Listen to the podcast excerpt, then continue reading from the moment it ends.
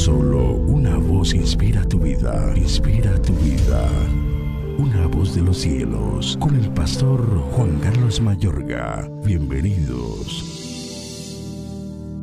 Entonces los escribas y los fariseos le trajeron una mujer sorprendida en adulterio, y poniéndola en medio le dijeron, Maestro, esta mujer ha sido sorprendida en el acto mismo de adulterio, y en la ley nos mandó Moisés apedrear a tales mujeres. Tú pues, ¿qué dices? Mas esto decían tentándole para poder acusarle, pero Jesús, inclinado hacia el suelo, escribía en tierra con el dedo. Y como insistieran en preguntarle, se enderezó y les dijo, El que de vosotros esté sin pecado, sea el primero en arrojar la piedra contra ella. E inclinándose de nuevo hacia el suelo, siguió escribiendo en tierra. Pero ellos, al oír esto, acusados por su conciencia, salían uno a uno, comenzando desde los más viejos hasta los postreros, y quedó solo Jesús y la mujer que estaba en medio. Enderezándose Jesús y no viendo a nadie sino a la mujer, le dijo, Mujer, ¿dónde están los que te acusaban? ¿Ninguno te condenó? Ella dijo, Ninguno, Señor. Entonces Jesús le dijo, Ni yo te condeno, vete y no peques más. Juan 8, 3 al 11. ¿Es permitido el sexo fuera del matrimonio o es pecado? Si es así, ¿cuál debe ser nuestra postura hacia aquellos que caen en la inmoralidad sexual? La controversia sobre la moral sexual sigue llenando hoy en día nuestros medios de comunicación. Las palabras de Jesús son tan superiores hoy como lo fueron hace más de dos mil años. Las palabras de Jesús han sido las palabras más respetables jamás proferidas, la clase de palabras que esperarías que Dios profiriera. Los guardias del templo de ese entonces declararon al oírle, Nunca nadie ha hablado como ese hombre. Es tan lamentable que algunos líderes religiosos de la época no lo aceptaron y pensaron que aquellos que creían en él era una multitud tonta. Esta mujer, descubierta indudablemente en el mismo acto de adulterio, debió sentirse completamente consternada. La consternación puede proceder del fracaso e incluso puede proceder de la derrota moral. Ella debió sentir las dos realidades experimentando la culpa, vergüenza y miedo a la muerte. Con base a esto, los acusadores intentaron tenderle una treta a Cristo con una pregunta, pero él da una de las respuestas más sobresalientes, célebres y a menudo mencionada en la historia del mundo aquel de ustedes que esté libre de pecado, que tire la primera piedra.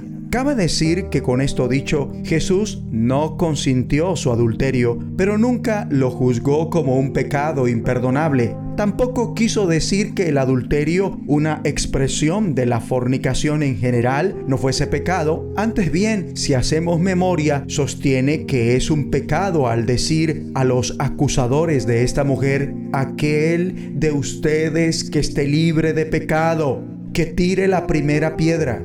¿Ven cómo Cristo equipara el adulterio de esta mujer con los pecados de quienes estaban condenándola? Mi amable oyente, el adulterio es un pecado que a la luz de las escrituras acarrea siempre las más terribles consecuencias hasta la condenación eterna. Con razón, dice Jesús a esta mujer, luego que la libra de sus acusadores, vete y no peques más. Es decir, aprovecha lo que acabo de hacer por ti, toma mi gracia y no peques más. No vuelvas a adulterar.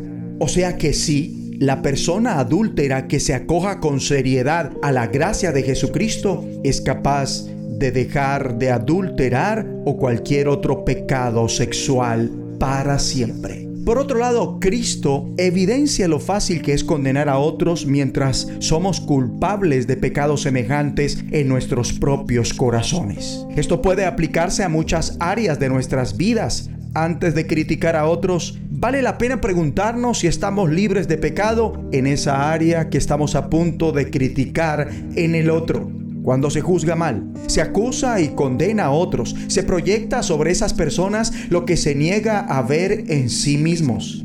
En la narración de la mujer sorprendida en adulterio, cada uno de los acusadores es condenado por las palabras de Jesús y se retiran hasta dejar a Jesús solo. Entonces Cristo le pregunta, ¿ya nadie te condena? Y cuando ella responde, nadie Señor, Jesús dice, tampoco yo te condeno, ahora vete y no vuelvas a pecar. Amable oyente, la culpa es un sentimiento espantoso, estar condenado es una condición horrible. Qué extraordinario tuvo que ser escuchar las palabras de Jesús, tampoco yo te condeno procediendo de quien estaba libre de pecado y era la única persona allí con autoridad para tirar piedras, pero no lo hizo. Hay una sensatez asombrosa y una conjugación casi única en las palabras de Jesús. Están saturadas de sabiduría y gracia, misericordia y compasión. Cristo no podía ser más claro al indicar que el adulterio es pecado. Sin embargo, no condena a la mujer de ninguna manera. Este es el mensaje del Nuevo Testamento. No hay condenación para los que están en Cristo, según Romanos 8.1. Como resultado de la muerte de Jesús en la cruz por nosotros, tú y yo somos completamente perdonados sin importar lo bajo que se haya caído. Sin embargo, esta no es una razón para continuar pecando. La postura de Cristo, como siempre, está impulsada por su amor y su compasión. Estamos llamados a imitar su ejemplo. Y la verdad, no cuesta nada caer en uno de los dos extremos, ya sea para condenar a las personas o para ser condescendientes con el pecado. El amor no condena ni es condescendiente con el pecado, porque el pecado conduce a que las personas se hagan mucho daño. Si amamos como Cristo, ni condonaremos el pecado, ni condenaremos a la gente, sino que retaremos amorosamente, incluyéndonos a nosotros mismos, para dejar atrás el pecado. Ora conmigo. Padre Santo, gracias porque no hay condenación para los que están en Cristo. Gracias porque su muerte hace posible ser perdonado, limpiado y libre. Ayúdame a amar a la gente como lo hiciste en Cristo y ayúdame para no continuar pecando. En el nombre de Jesús. Amén. Una voz de los cielos, escúchanos, será de bendición para tu vida. bendición para tu vida.